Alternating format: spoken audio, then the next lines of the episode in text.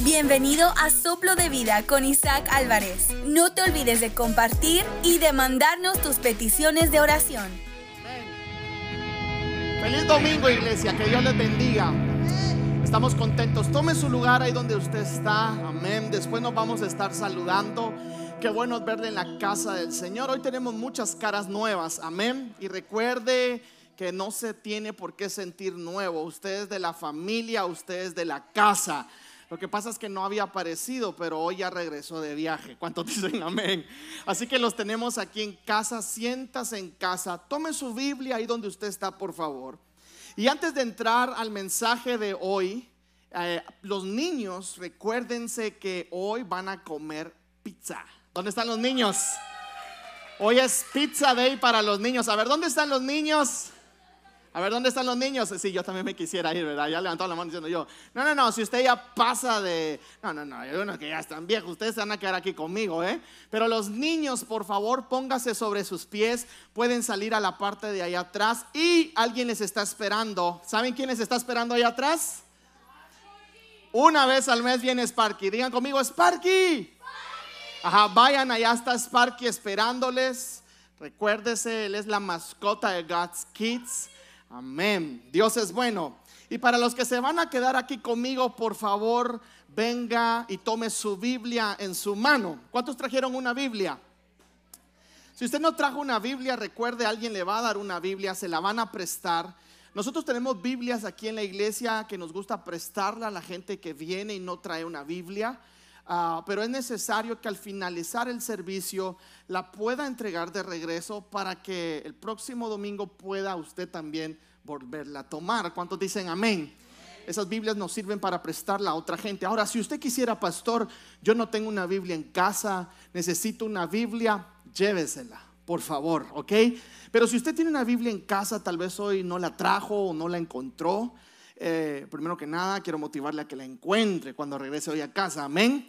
Pero eh, no se lleve una Biblia porque usted ya tiene Biblia. Pero hay gente que no tiene una Biblia. Entonces, a esas personas que no tienen una Biblia en casa, por favor, como iglesia, se las queremos regalar. Lléveselas, por favor, estúdiela y medite la palabra del Señor esta semana. Amén. Isaías capítulo 53. Ah, Amén. Y si quiere, en vez de buscar Isaías, mejor venga conmigo a Salmos capítulo 23. Eh, porque, porque ahí es donde voy a basar el mensaje de esta tarde y necesito mejor que lo tenga ahí en Salmos capítulo 23. Isaías 53, solo lo de referencia, eh, que es Isaías 53, 6. Y aquí está, también vamos a poner en las pantallas. ¿Alguien está aquí conmigo? Diga. El tema de esta tarde se llama Buen Pastor. Qué lindo, ¿verdad? Diga conmigo, mi buen pastor. Bórreme a mí de la imagen. De una vez le digo, amén. El buen pastor es Cristo Jesús. De una vez se lo digo, ok. Yo solo soy el predicador de esta tarde. Pero nuestro buen pastor, por excelencia, alguien puede gritar su nombre, se llama Jesucristo. Diga conmigo, Jesucristo. Entonces, el tema de esta tarde se llama buen pastor. En Isaías capítulo 53, versículo 6 dice que todos nosotros nos habíamos descarriado que todos se habían descarriado. El profeta Isaías le estaba hablando al pueblo y le estaba diciendo, ustedes se descarriaron, que dice como ovejas. Dice, cada cual que dice se apartó. Diga conmigo, se apartó. Y oiga esto, dice por su camino. O sea, cada quien tomó una decisión de irse a donde quería. ¿Alguien está aquí conmigo? Dice, mas Jehová, léalo conmigo por favor, cargó en él, que dice, el pecado, diga conmigo, de todos nosotros. Ahora, quiero que mire a su alrededor y volvamos a leer esto y miremos a todos los que están acá. Una vez más, mas Jehová cargó en él, listo, mire a todos lados, el pecado, ahora dígale, de todos nosotros. No hay nadie que esté en este lugar que esté fuera. Tus pecados el Señor los cargó. Alguien diga conmigo amén. Oramos, Padre, te damos gracias por tu bendición. Damos gracias, Señor, porque tú estás aquí con nosotros. Bendecimos tu santo nombre, Señor. Pedimos que sea tu palabra y tu Espíritu Santo guiándonos a toda verdad. Que salgamos de este lugar, Señor, convencidos, Padre, de enderezar nuestros caminos delante de ti. Padre, en el nombre poderoso de Cristo Jesús. Amén, amén y amén. Démosle un fuerte aplauso a nuestro Señor. ¿Cuántos pueden decir amén? Entonces diga conmigo, mi buen pastor. Entonces, en Isaías 53 habla acerca de eso. Lo primero que tenemos que reconocer es que cada uno de nosotros nos hemos descarriado. Cada uno de nosotros nos hemos tomado nuestro propio camino y nos vamos a donde quiera que vayamos, porque realmente somos necios. Aló, somos tercos.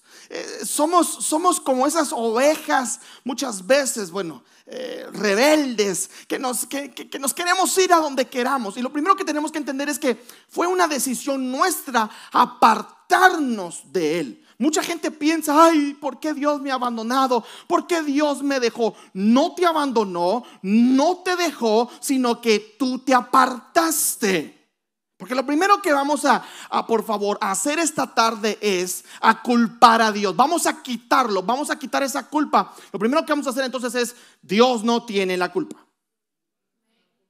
Lo primero que tienes que saber esta tarde es que Dios no tiene la culpa de lo que te está sucediendo. Dios no tiene la culpa de, del hoyo en que tú te encuentras. Porque lo primero que tenemos que quitar es, Señor, no, tú eres un buen pastor. Por eso el profeta Isaías le estaba diciendo, ustedes tomaron otro camino, ustedes se descarriaron, ustedes se apartaron. ¿Alguien está aquí conmigo? Y recuérdese, eh, en todo el Antiguo Testamento, el Señor, nuestro Padre Dios, luchó y motivó al pueblo para qué? Para que regresara a habitar en la presencia con Él, para caminar con Él como lo hizo desde el huerto del Edén. Pero el ser humano era falla tras falla tras falla, porque seamos sinceros. Si nosotros leemos todo el Antiguo Testamento, cosa que lo invito para que usted lo lea, usted se va a dar cuenta de todas las fallas y los errores y horrores que el ser humano cometía. Dios siempre lo quería juntar, Dios siempre lo quería traer a él, pero el ser humano se iba en pos de qué? De sus concupiscencias, de sus pecados, de sus delitos, cometía transgresiones. No está muy lejos de una verdad hoy. Porque esto es lo otro interesante. Dentro de ti hay deseos de fallarle a Dios. No, pastor, ¿cómo así? Claro, la palabra del Señor nos enseña que dentro de nosotros habitan las concupiscencias, que son los deseos para pecar en contra de Dios. Entonces siempre, todos los días, vas a en tu carne querer fallarle a Dios, pero el verdadero cristiano, la persona que ha entendido el mensaje de salvación de Cristo Jesús y ha entendido que Él fue llevado a un madero por mí, trata todos los días de qué? De mantenerse caminando recto con el Señor. Y yo creo que ahí es donde entramos tú y yo. Y aunque sea diga por fe, amén. Y si no estás caminando bien delante con el Señor, yo sé que al finalizar el servicio de hoy, vas a comenzarlo a hacer en el nombre poderoso de Cristo Jesús. Alguien diga amén. Entonces, ¿cuáles son las cualidades de un buen pastor? La palabra del Señor nos enseña en Isaías capítulo 40, versículo 11, que Él es el que consuela. Un buen pastor consuela. Dice en Isaías 40, 11, como pastor apacentará a su rebaño Dice, en su brazo llevará los corderos y en su seno los llevará, apacenta o pastoreará suavemente, dice, a las recién paridas.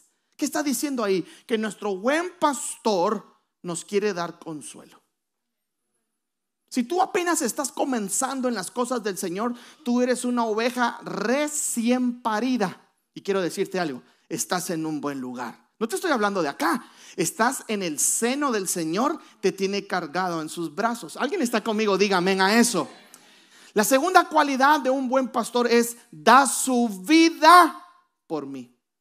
Y por favor, todos sabemos que el que murió en la cruz del Calvario fue Jesucristo. Entonces, ¿por qué Él es un buen pastor? Porque dio su vida por nosotros. La palabra del Señor en Juan capítulo 10 Versículo 11 dice, yo soy el buen pastor. El buen pastor dice su vida. Aquí hay lugares enfrente.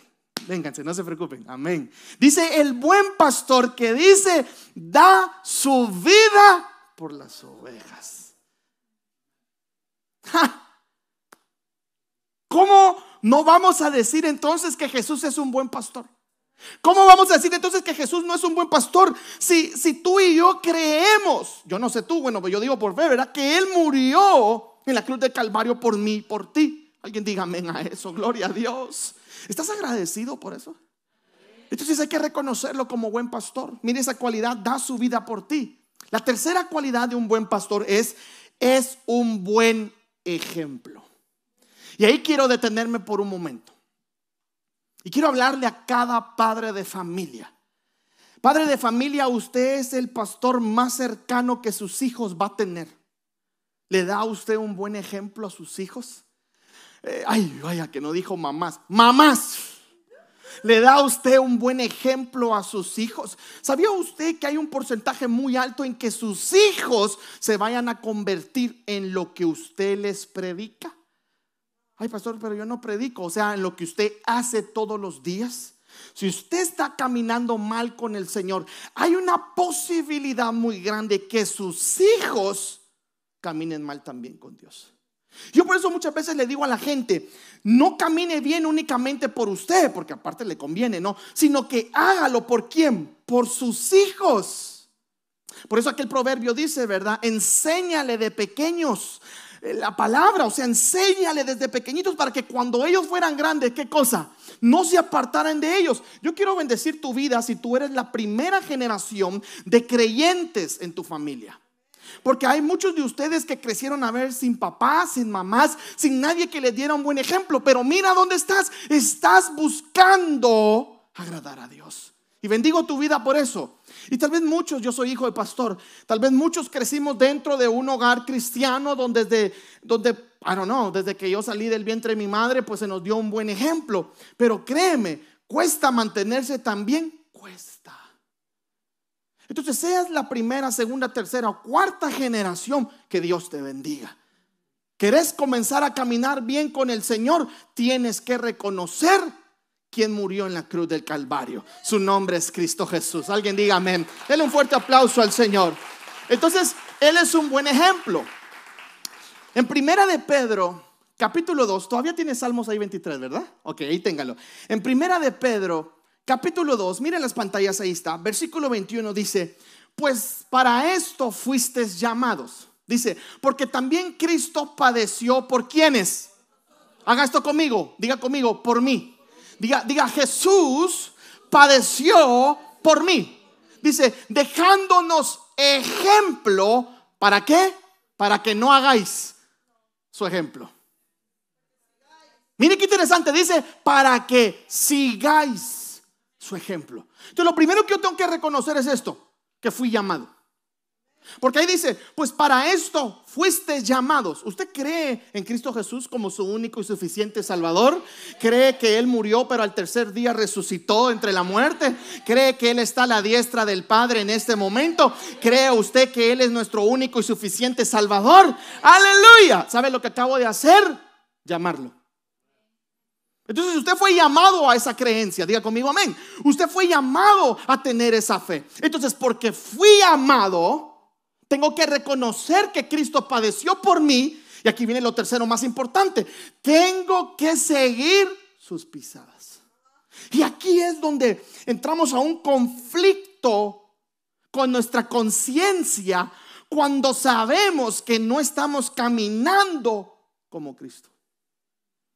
Puede ser que ahorita estés teniendo un conflicto en tu mente por lo malo que estás haciendo, por el pecado. Puede ser que hoy hayas venido y le hayas dicho, Ay, yo no sé a qué voy a ir a la iglesia, si le estoy fallando al Señor. Eso es normal. Pero veniste. Veniste a escuchar palabra del Señor, porque lo que necesito como pastor es que salgas de este lugar sabiendo que hay perdón, que hay misericordia y que hay amor para tu vida. Alguien conmigo diga amén a eso. Entonces, para seguir sus pasos, y mire lo que dice en el 22. Entonces dice, el cual no hizo pecado, ni se halló engaño que dice en su boca. Entonces, lo primero que tengo que reconocer es que, como él es un buen ejemplo, él no pecó. Él tampoco engañó. En el 23 dice, no respondía cuando lo insultaban, lo estoy leyendo en la nueva traducción viviente, no respondía cuando lo insultaban, ni amenazaba con vengarse, que dice, cuando sufría. Eh, mientras que yo le leo esto, yo quiero que usted se ponga a pensar en su vida. ¿Sigue usted ese ejemplo? Hermano, cuando nosotros leemos, eh, no respondía cuando lo insultaban, ya hay muchos se quedaron. Ya hay muchos dijeron, no, no, no, pastor, a mí me la avientan y yo la aviento.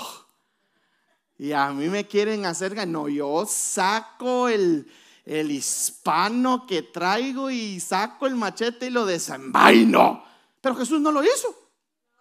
¿Y qué es lo que me está diciendo la palabra? Tengo que seguir el ejemplo de mi buen pastor.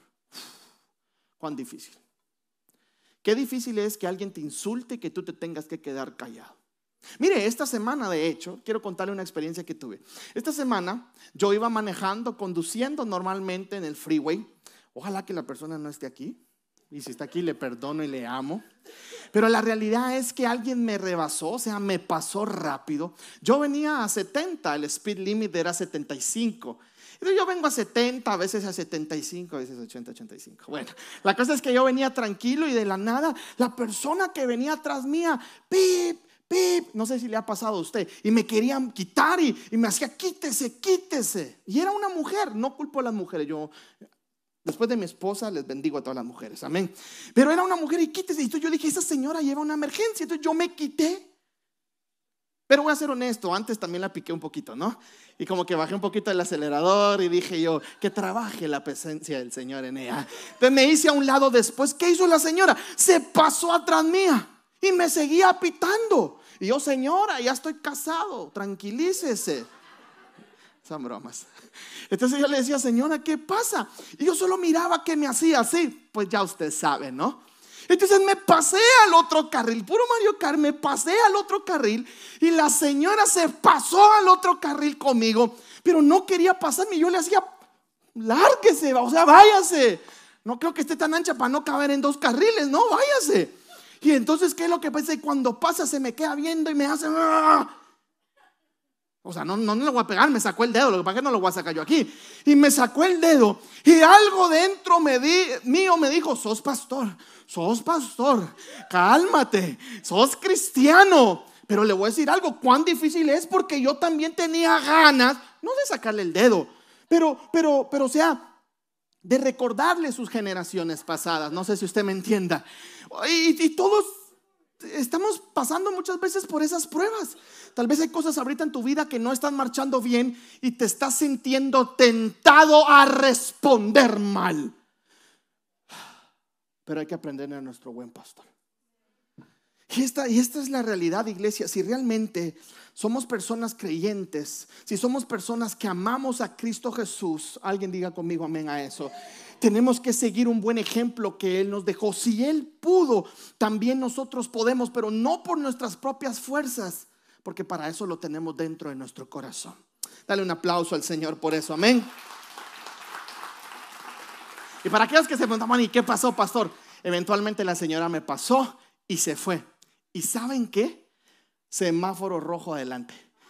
Y yo me fui a poner a la par de ella. Y me le quedé viendo y le hice, perdóneme. Yo me recuerdo, yo, yo me sentí ahí todo un representante de Jehová en la tierra. Yo, perdóneme, señora. Me hizo todavía. Yo dije, ay, señora, si estuviera mi esposa fuera otra cosa. Ah, broma. Pero esa es la realidad, la gente está irada, la gente está brava. Dese cuenta, usted puede ir tranquilo y cómo viene la gente a su alrededor. O también puede ser usted el que anda picado allá manejando así en las calles. ¿Para qué, hermano? Si de todo modo vamos a llegar a nuestro destino. Alguien diga conmigo, amén. El Señor me tuvo que cambiar en esas áreas, créame. Un día voy a contar mi testimonio. El Señor me tuvo que cambiar en mis desesperaciones, en mis angustias. Yo era una persona muy desesperada, muy correlón. Y el Señor me dijo, paciencia, voy a trabajar en tu corazón la paciencia. Bueno, lo dije, no sé para quién será. Amén. Entonces dice, no respondía cuando le insultaban, ni amenazaba con vengarse cuando sufría. Dejaba su causa en manos de quién? De Dios. Deja todo en las manos del Señor. por lo que estés pasando por este momento, si te están haciendo una injusticia, Señor, yo sé que tú te das cuenta de lo que me están haciendo. Dejo esto en tus manos. Dice, dejaba todo en causa. Y, y ¿sabe qué es lo más tremendo? Que Jesús ya sabía que él iba a ser crucificado y nunca se echó para atrás. Usted y yo no sabemos qué es lo que nos depara el día de mañana. ¿Alguien me está entendiendo? Pero Jesús, Juan, ya sabía y Jesús en ningún momento reaccionaba mal porque sabía que el propósito de Dios era que nada lo detuviera hasta llegar a esa cruz del Calvario y resucitar al tercer día. No dejes que nadie te detenga en tu caminar con el Señor. No hay angustia, tristeza o enfermedad que puede detener lo que Dios quiere hacer en tu vida. Alguien diga amén. Ay, pasó, pero usted no sabe por lo que estoy pasando, pero con que lo sepa Dios, suficiente. Ay, si le puede dar otro aplauso al Señor por eso, con que Dios sepa tu causa. Alguien diga amén. Dice, quien siempre juzga con justicia. En el 24 dice, él mismo, una vez más, dice, cargó, mire, él mismo cargó nuestros pecados sobre su cuerpo en la cruz para que nosotros podamos, que dice, estar muertos al pecado y vivir, subraya esto en su corazón, para lo que es recto. Entonces, estoy muerto al pecado para vivir a lo recto. Y aquí está lo interesante en el 25. Dice, antes eran como ovejas. Santo Dios. Que andaban descarriadas. Que dice, pero ahora que llegaste, hoy, por si no tienes a Cristo Jesús aún en tu corazón y no estás caminando recto. Pero hoy que entraste a este lugar, tienes que volver a tu pastor. Al guardián de tu alma. Ay, pastor, otro día. ¿Va a haber otro día? ¿Cómo sabes si mañana vas a vivir? Ay, pastor, no me meta miedo. No quiero meterte miedo. Quiero, quiero hacerte pensar un rato en eso. Ay, ya me hizo hasta temblar para los que sufren de, de temblorines, ¿verdad? No, no, no, no, no, no, no tiembles. Por eso es que la palabra del Señor dice, si escuchas hoy su voz, dice, no endurezcas tu corazón. Entonces esa cualidad era que él era un buen ejemplo. Y mire esta, esta cuarta cualidad que encontré en él, que él es nuestra guianza. Apocalipsis capítulo 7, versículo 17. Dice, pues el cordero que está en el trono será su pastor. Dice, él los guiará a manantiales de agua, que dice que da vida, y Dios les secará cada lágrima de sus ojos. Si usted creció con eso de que los hombres no lloran, sí lloramos. Porque si no aquí estuviera, y entonces Dios secará las lágrimas de las mujeres. No, de todos los que pasamos por angustias, por dolor, por circunstancias difíciles en las que estás, el Señor quiere secar tus lágrimas. Entonces, pastor, ¿por qué estoy pasando por lo que estoy pasando? Quiero que apuntes esto. O haz como que apuntes. Primero, porque sigues practicando el pecado. Sigues viviendo en pecado. Ay, pastor, ¿de verdad? Segundo, por malas decisiones que has tomado en tu vida. Tercero, por la falta de sabiduría que ha habido en tu vida. Eh, sigo, para. Cuarto, por la falta de consejería. No te llenas de consejeros. El proverbio dice que la sabiduría se encuentra en la multitud. No dice solo en el consejo, dice en la multitud que dice de consejeros. Estás rodeado de personas que no te dan buenos consejos.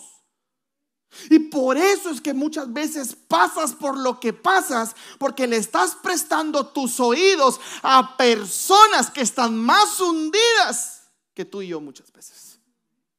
Ay, pastor, pero es que él es mi amigo. Sí, pero si tu amigo está hundido, porque le pides un consejo? Por eso aquella palabra del Señor dice que hay que primero, antes de ir con el hermano, sacar nuestra viga que está en el ojo para poder ayudarle a que saque él la de su ojo y así poder ayudarle. Entonces, ¿qué es lo que pasa? Somos muchas veces ciegos guiando a ciegos. Pero la palabra del Señor nos enseña que si nosotros obtenemos muchos consejeros a nuestro alrededor, vamos a aprender a tomar buenas decisiones, por ende a vivir bien. Y el punto número 5, que es uno de los más fuertes, es por la falta de temor a Dios. Parece que como que Dios fue un producto, como que como que sacaste un día a Dios de tu vida, como que como que no está ese temor, pastor, ¿qué es ese temor? No es miedo, porque mucha gente tiene miedo. Ay, es que si no voy a la iglesia me va a partir un rayo. Ningún rayo te va a partir. Es que si no leo la Biblia voy a perder mi salvación. No vas a perder ninguna salvación. ¿Aló? Ay, es que, es, que si no hago esto, me va a matar. Es que si no hago esto, me manda enfermedad. Mucha gente hoy en día piensa que la enfermedad que tiene, que la dolencia por la que está pasando, Dios se la mandó. Déjeme corregir algo. ¿Me lo permite esta tarde? Eso que tú estás pasando por este momento, Dios no es un padre malo. Dios no te la mandó y dijo, Hoy no tengo nada que hacer. Bueno, aquí le va pues cáncer a Isaac, tómalo. No. Nuestra mente ignorante que no entiende que tenemos a un Padre bueno, piensa de esa manera porque quiere encontrar una justificación a nuestras malas decisiones. Quiere encontrar una justificación a nuestra falta de temor a Dios quiere encontrar una justificación a nuestros pecados que aún vivimos. Entonces decimos, bueno, pues que Dios me lo mandó. ¿Qué clase de padre tú tienes? Pastor, no se me enoje. No, no, no me estoy enojando. Pero quiero ayudarte. Porque hay gente que piensa que Dios los quiere en la desgracia. Que Dios, entonces no es un buen padre. Entonces Jesús mintió cuando él dijo, si ustedes aún siendo malos les dan buenas dádivas a sus hijos, ¿cómo van a creer que Dios a ustedes les va a pagar mal? ¿Cuánto más Dios nos va a hacer un bien por ustedes?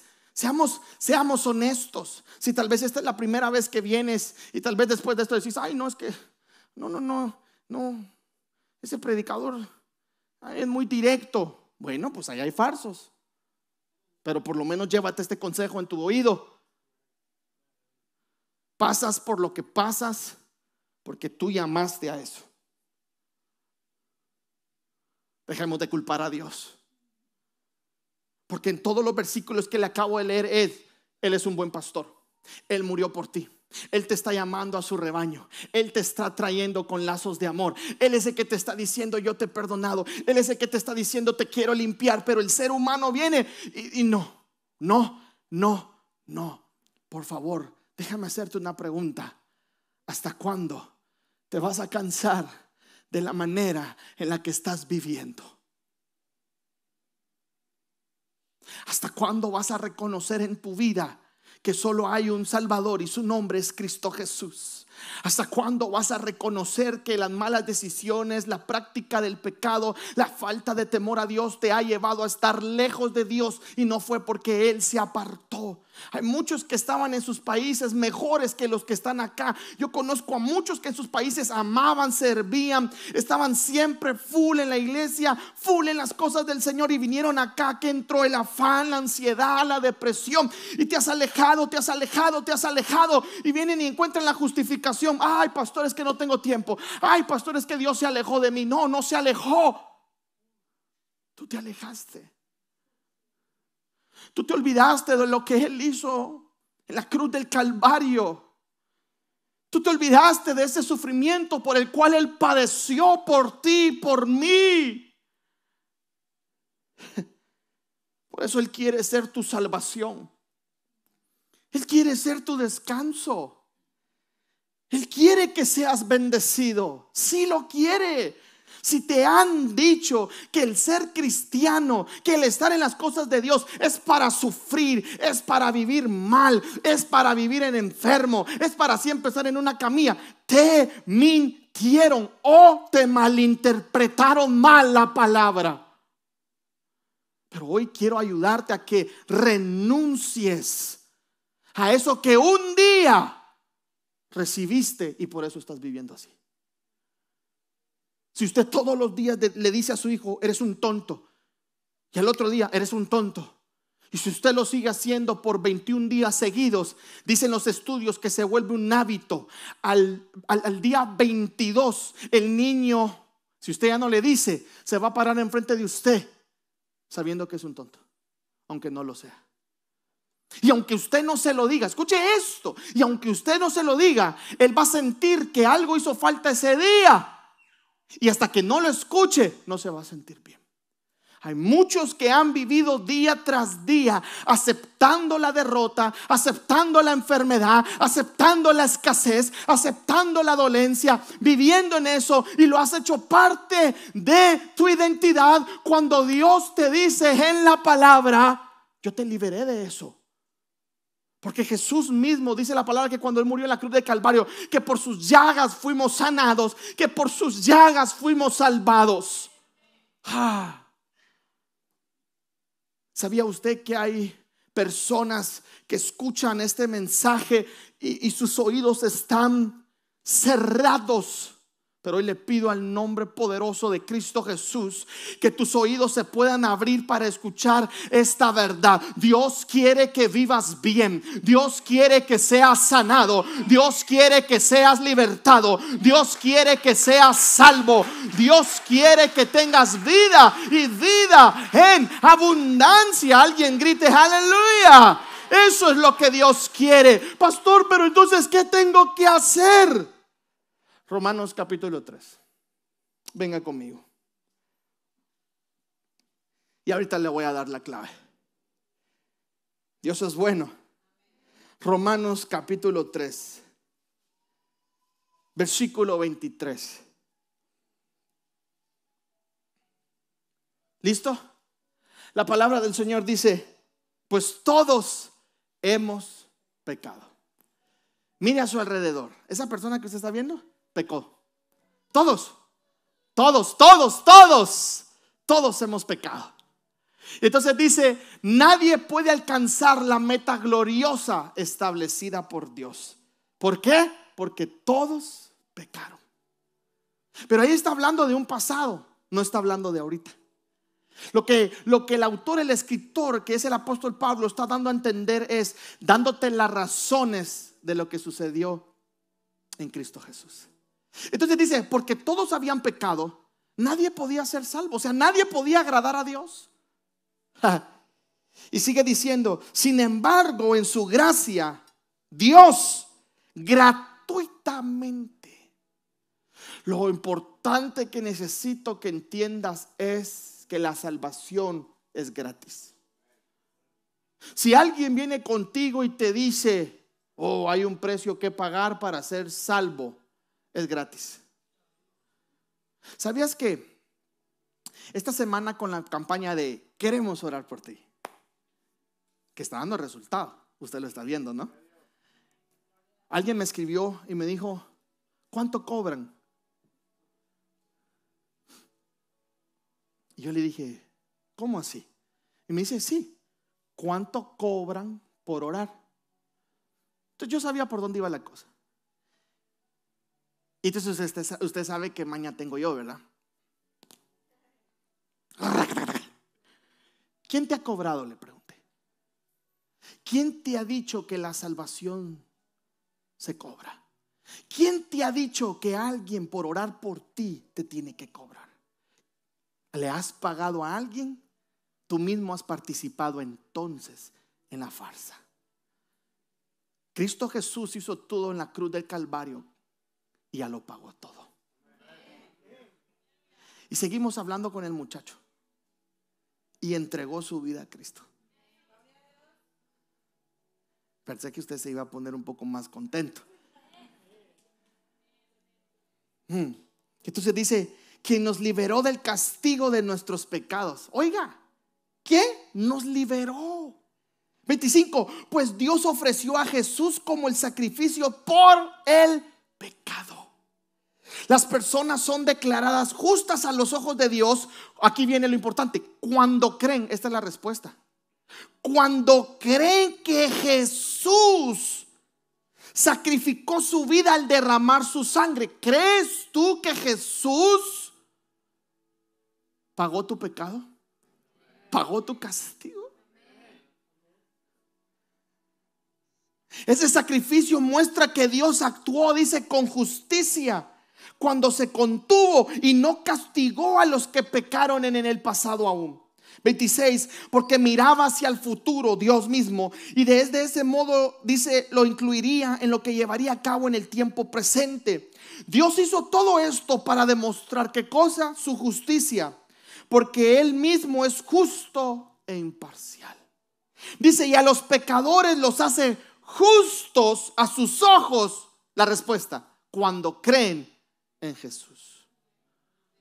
La única manera de poderte sentir libre es si crees en Jesús. Y Salmos capítulo 23 dice, ¿lo tiene? Póngase sobre sus pies, lo vamos a leer.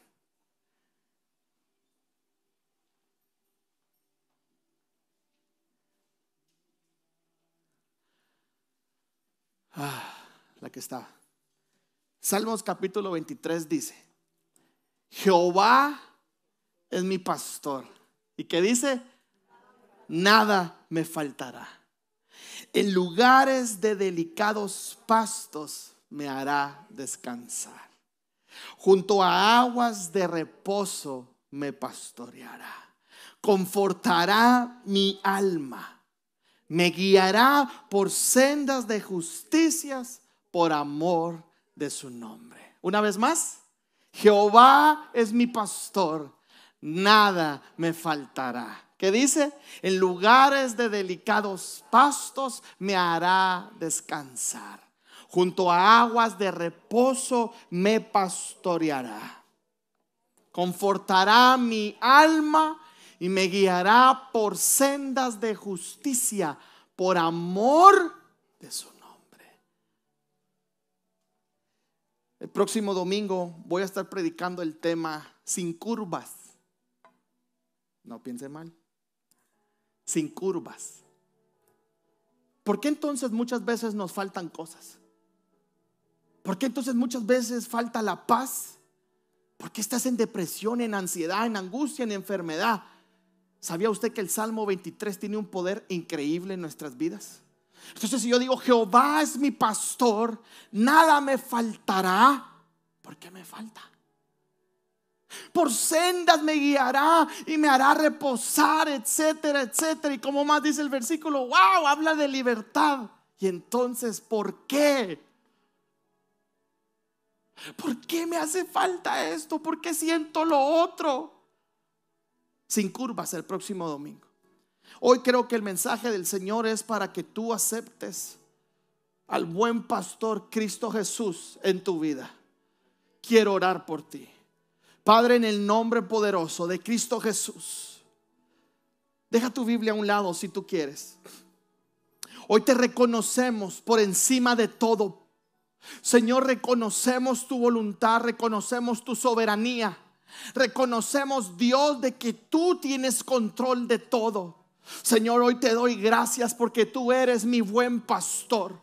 Señor, que aquellas personas que vienen por primera vez y que nos han visitado pero aún no han entregado su vida o puesto su confianza en ti, que hoy lo puedan hacer, Señor. Pido en el nombre poderoso de Cristo Jesús de que tú, solamente tú, Señor, toque sus vidas, toque sus corazones, que ellos puedan tomar un compromiso esta tarde de caminar fielmente que puedan tomar un compromiso, Señor, de ser guiados por ti, que puedan tomar un compromiso, Señor, de asistir, de congregarse para seguir escuchando tu palabra. Y que aquellos que necesitan enderezar sus vidas puedan darte un lugar a ti, Señor, para que tú lo hagas. Ahí donde estás, quiero pedirte un favor. Si necesitas entregarle tu vida a Cristo, si tal vez estás cansado, si estás cargado, si tal vez hoy veniste y le diste un ultimátum a Dios y le dijiste, ¿sabes qué? Hoy voy a llegar y ya no más, solo voy a llegar hoy a escuchar y hoy necesitas venir a Dios. Si tal vez estás pasando por enfermedades, por dolencias, si tal vez veniste porque estás muy necesitado, entonces el Señor hoy quiere suplir no solo esa necesidad, sino ese vacío que también está en tu corazón. Si tal vez veniste hoy y dijiste, ya no quiero vivir, ya no quiero seguir viviendo, pues entonces hoy quiero hablar vida a tu vida y quiero decirte, date una oportunidad. No le des una oportunidad a Dios, tú date una oportunidad para encontrar a Dios. Él está aquí en este lugar. Él quiere restaurarte, Él quiere liberarte, Él quiere sanarte. Él quiere que al salir de aquí tú te vayas con Él en el corazón. Ya no quiere que ese corazón esté vacío. Ya no quiere que en ese corazón esté habitado por pensamientos negativos, por dolencias, por tristezas, por culpabilidad. Él quiere sanar tu corazón. ¿Podrías entregar hoy tu vida entonces a Él? Y reconocerle por encima de todo. Allí donde estás entonces, quiero pedirte un favor. Se necesita un paso de fe. Se necesita un paso de fe. Entender que su fidelidad. Escucha este. Escucha esta, este, este canto. Ponle volumen, Denise. Grande sea.